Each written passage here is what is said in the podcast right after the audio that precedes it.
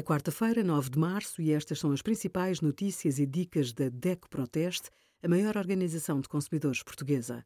Hoje, em DECO.proteste.pt, explicamos se vale a pena manter um frigorífico de 20 anos e qual o melhor aspirador do nosso teste a 150 modelos.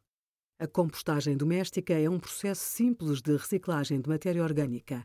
São depositados no compostor restos de comida e resíduos das hortas e jardins. Estes, por ação de micro-organismos, transformam os resíduos biodegradáveis num fertilizante natural rico em nutrientes. Existem várias formas de fazer um compostor. O recipiente pode ser um contentor plástico onde são deitados os resíduos.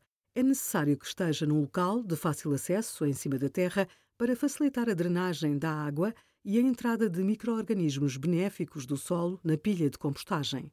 Primeiro, é preciso fazer uma divisão entre os tipos de resíduos que podem ser compostáveis. Os verdes e os castanhos podem ser compostados sem nenhuma limitação de quantidade. Não é obrigatório licenciar a atividade de compostagem doméstica, mas devem ser seguidas as regras gerais da Agência Portuguesa do Ambiente. Obrigada por acompanhar a DEC Proteste a contribuir para consumidores mais informados, participativos e exigentes. Visite o nosso site em deco.proteste.pt.